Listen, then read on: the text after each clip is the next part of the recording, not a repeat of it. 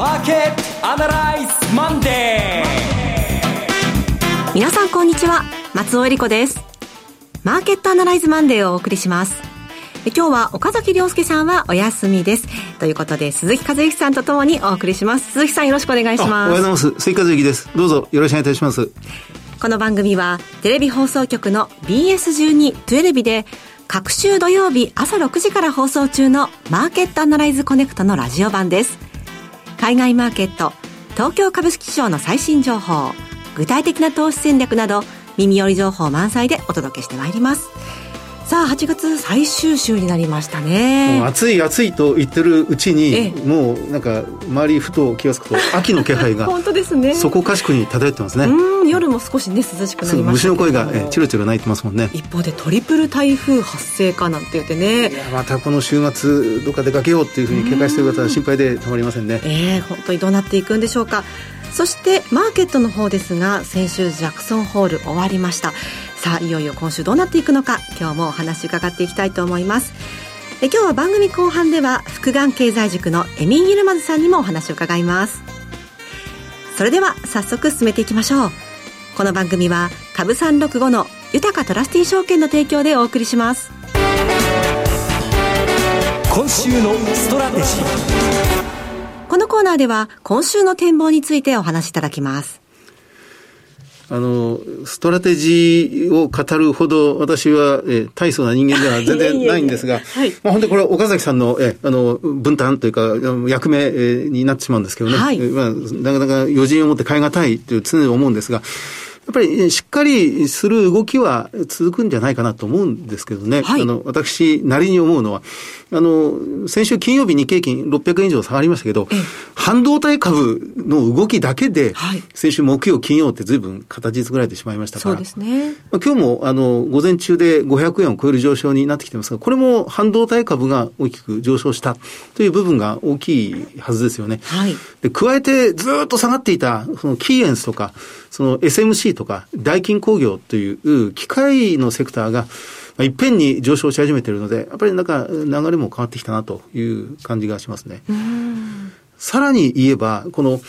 あの、先週金曜日600円大きく下がった中で、はい、あの、日経金は確かに派手に動いてるんですけど、ほとんど、私こう見てると、あれ、全然下がってないなっていう銘柄が多かったんですよね。はい、でそれがあの、意外と、その、中型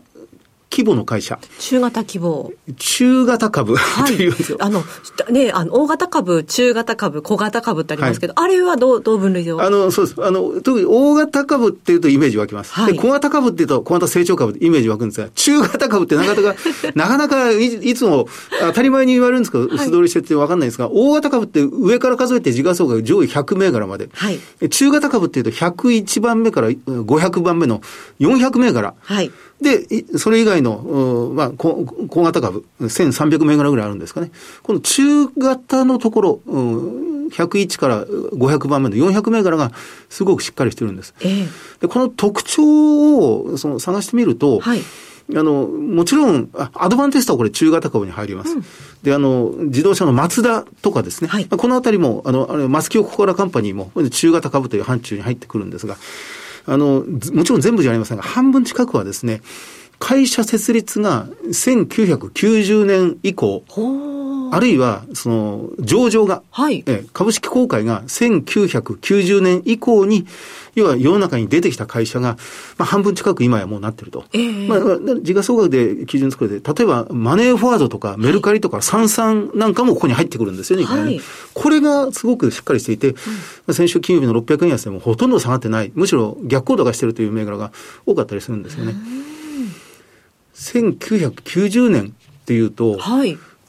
なんかピンとくる気がしませんか？なんか。IT がだんだん出てくる？そうです、その通りです。で、あの、株式市場の私たちの人間なんか、岡崎さんはもちろん、鎌さんなんかもそうだと思うんですけどね、えー、いや、バブル崩壊の最初の年なんですよね。はい、それを分岐点に、日本のバブルとバブル崩壊がガラッと変わったっていう、うんその1990年。今年に、日経3万3000超えてきたんですが、33年ぶりの高値っていうのは、2023年の33年前っていうと1990年なんですけど、えー、要は失われた20年とか、失われた30年の起点の年が1990年なんですね。す、べ、ての基準が1990年にあるんですが、あれより手前側に来た会社、要は、失われた30年を逆に利用して成長した会社っていうんですか、デフレ経済で、こう、それで大きく頬を張って、わーっとこう推進力にして出てきた会社っていうのが意外と多いんだなと。まあ、まさに日本でいうところのニューエコノミー的な会社ですね。はい、それが中型株に今や顔ぶれとしてはかなり多くなっていて、そのあたりが非常に堅調だなっていう感じがすごくするんですよね。なるほどね。で、あの、ちょっと今気になっていたのが、実は先週の放送からね、気になったんですけど、あの、エバラ。エバラ、はい。はい。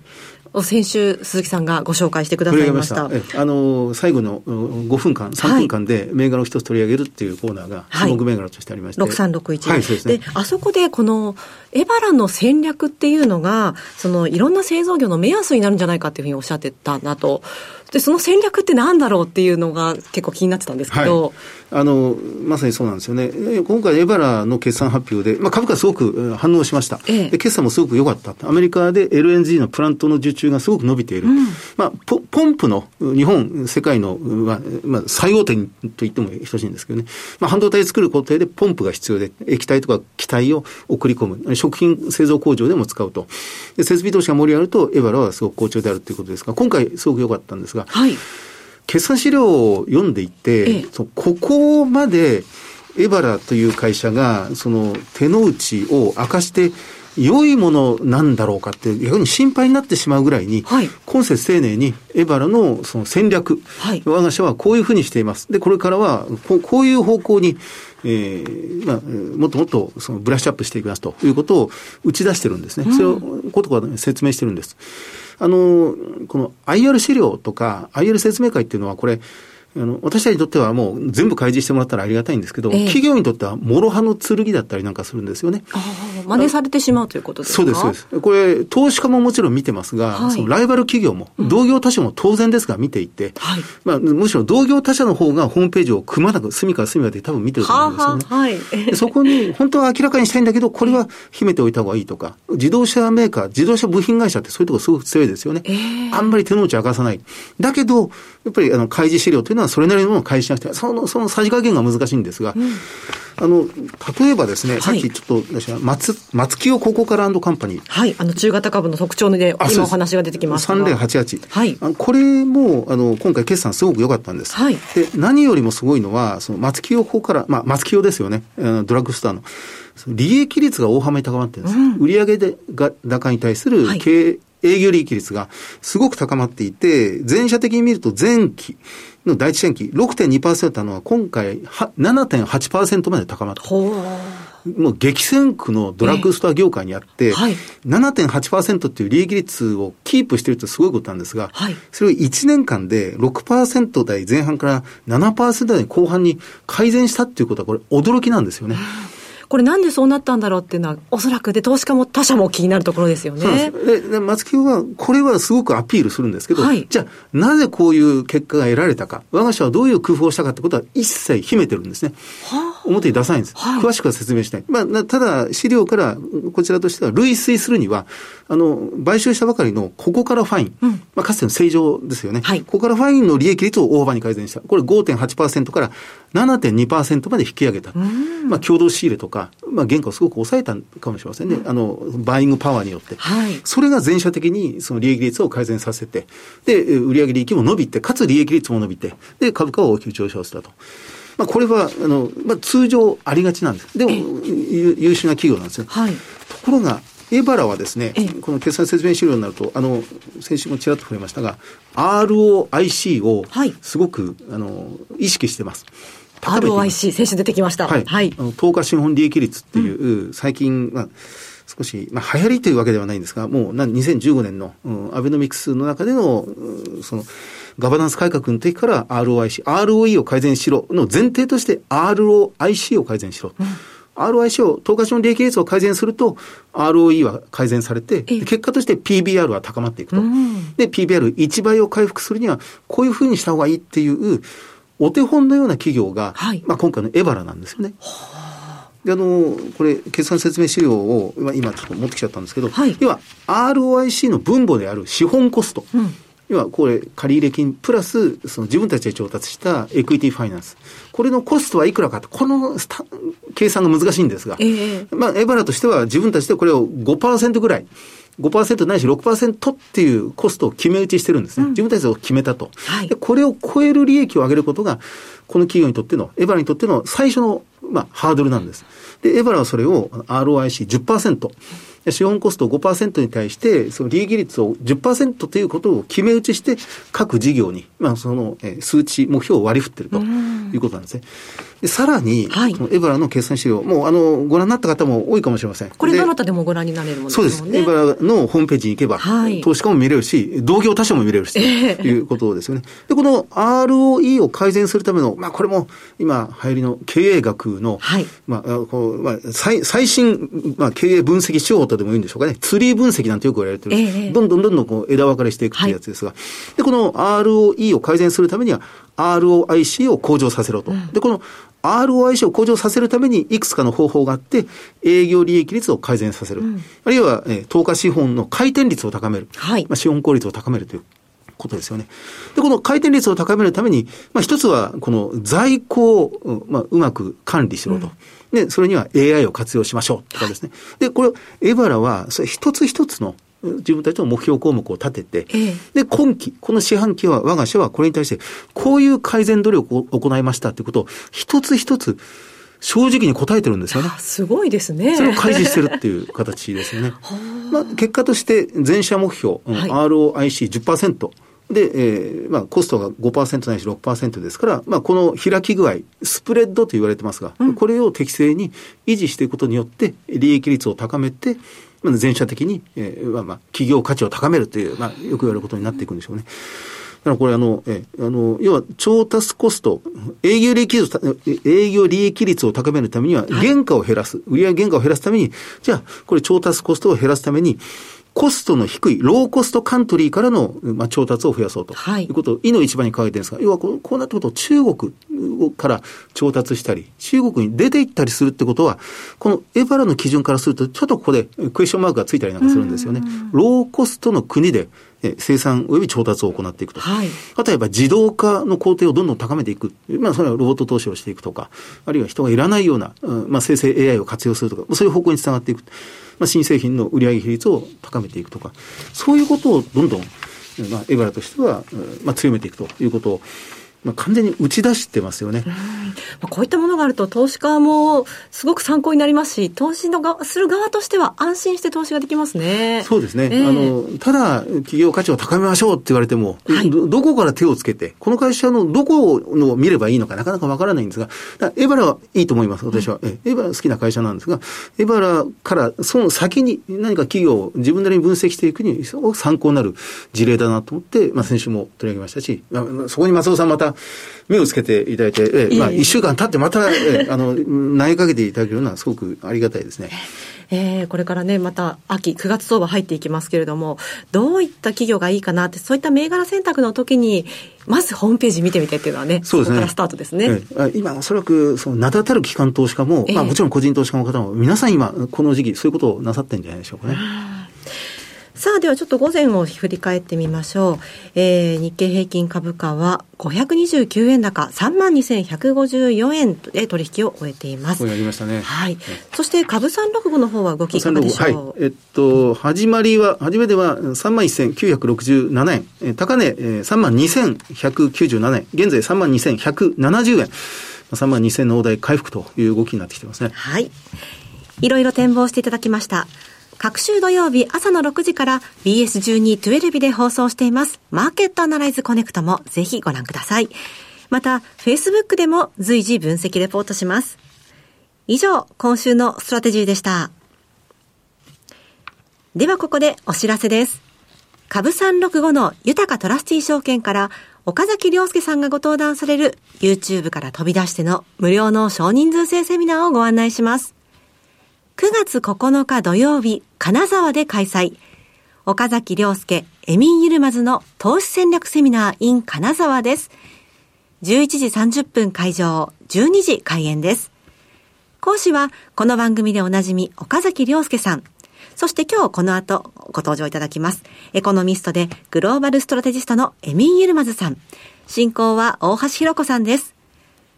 プログラムはエミン・ユルマズさん、大橋弘子さんお二人による年後半の世界経済と金原油相場展望。こちらは Q&A タイムもあります。そして、岡崎さんが今後のマーケットを徹底分析。2023年の投資戦略。こちらも Q&A ありますよ。たっぷりとわかりやすく解説します。入場無料です。定員は80名。応募多数の場合は抽選となります。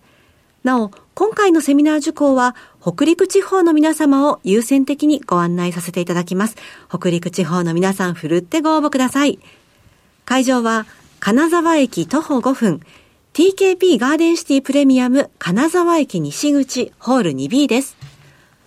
お申し込みお問い合わせは、豊かトラスティ証券セミナー情報ページよりウェブでお申し込みください。締め切りは9月7日木曜日の正午です。応募状況によっては締め切りを前倒しする場合がございます。貴重な機会ですので、北陸地方にお住まいの皆さんぜひ振るってご応募ください。なお、ご案内したセミナーでは、紹介する商品などの勧誘を行うことがあります。あらかじめご了承ください。以上、株365の豊かトラスティー証券からセミナーの情報でした。フォロワーアナライ今週のこのコーナーでは、福眼経済塾のエミン・ユルマズさんにお話を伺っていきます。エミンさん、今月もよろしくお願いいたします。よろしくお願いします。さあ、エミンさん、ジャクソンホール終わりました。今、直近でエミンさんの注目ポイント、どんなところでしょうか？まあ、ジャクソンホールはほぼあのイベント無事通過というかなんかあのそんなにサプライズな内容ではなかったんですけれども、はい、まあ、ただあの今週の例えば雇用統計とかですねあと、まあ、あの足元の、えー、アメリカのマクロ指標の強さを見るとまあ、おそらく、まあ、あと1回利上げをする可能性はまだ残ってますで、うん、えー、でここに来てですね多分アメリカの銀行セクターにまたちょっとストレスがかかり始めてるんで、う。ん、まあ、それがいつの形で何か新しくあのリスクイベントを作るかどうか、えー、それが一つだから警戒しなきゃいけない。うん、えー、ただそれ以外では特にですねあの大きなあの少なくとも今足元で大きなイベントが見えないですし、あの日本も多分今の金融緩和路線を変える予定はないので、えー、その意味では、まあ、ちょっとしばらくはレンジ相場がいずれにしてもですねその株にしても為替にしても、えー、というふうに思ってますので、まあ、ちょっとテクニカルを参考にしてえー、しばらく取引するといいかもしれないですね。なるほど、レンジ相場が続くと。はい。日本株の方はどうでしょうか？日本株もだからあの見てみるとやっぱりあの50日移動平均線割って100日移動平均線で跳ね返されてるんでということはあの割とちょっと上値は重いと思いますけれども、うん逆にこのしばらくこの3万、えー、1000今500円が安値だったんで、まあ、大体そのあたり、はい、から3万3000円ぐらいのレンジが続くんじゃないかなと思います。だからあの積極的に上に行くようなそのちょっと今材料も見当たらないんですけれども、えー、ただまああのその下がるような材料も今のところ見当たらないんで、まあ、あるとしたらあの本当に日本のインフレが加速してもう日銀が、えー、どこかの時点でやっぱりマイナス金利やめなきゃいけなくなりましたみたいなねそういうようないやあのシナリオは、まあ、これゼロではないんでシナリオとしてはありえますので、うん、それが日本株にとってはリスクシナリオかもしれないですけれども最近の動きを見ると円安になったからっていって必ずしも株が上がるわけじゃないし円高になったからって必ずしも株が下がってるわけではないので、はい、ちょっと為替との関連性も株は薄れてきてるのかなって感じはします。あ、エミさんおはようございます。あの、鈴木和之です。あ、どうもどうも。あ、よろしくお願いします。ちょっと私、お願いします。エミさんの話を一つぜひお伺いしたいのが、この中国のこの動きなんですが、はい。えっと、まあ、中国に関して2つです。まず中国のこの経済動向、景気はやっぱり相当厳しいのか。そして今回の2つ目が、この日本の処理水放出に対しての中国の日本製品ボイコット、特に水産物に対してボイコットが、これやはり相当長期にわたるのか、新冷戦における、まあ、今回の中国の振る舞いっていうのは、どういう状況にエミンさんは感じていらっしゃるのか、その2つだけお伺いできますか？はいあのまあ、中国は週末に結構その一連の、まあ、刺激策というかですね、まあ、大型の景気刺激策ではないものの市場をサポートするようなね、えーまあ、いくつかの政策は出しているんだけれどだそれってじゃ根本的に中国経済の救いになるかというと私はならないと思います。あのというのはもともとのその、えーまあ、中国経済に非効率性そしてあのえー、不動産市場の供給過剰状態っていうのは、まあ、例えばそのレベルッしやすくしたからとかローンを借りやすくしたからっていうことで解決するようなものではないので、うん、えー、そんなあのなのででああの本格本来であればあの2008年とか2009年のように中国は大型の景気刺激策財政出動をすればだいぶ中国経済の回復期待できるけど、多分それの余力は今の中国にはないんじゃないかなと思います。はい、これが一つ目でで、さっきおっしゃってたその、えー、処理水に関しては、まあ、これは二つの意味合いがあって、一つは、日本は今アメリカの対中半導体輸出規制に、まあ、参加してるんですよね、うん、つまり日本の半導体企業っていうのは、中国へのこういう、まあ、アメリカが要は、これ、この機材を中国に輸出するな、この素材を中国に輸出するなっていうところに今、日本が加わっておりますので、よってあの中国っていうのは何らかの形でその、えーまあ、報復する措置を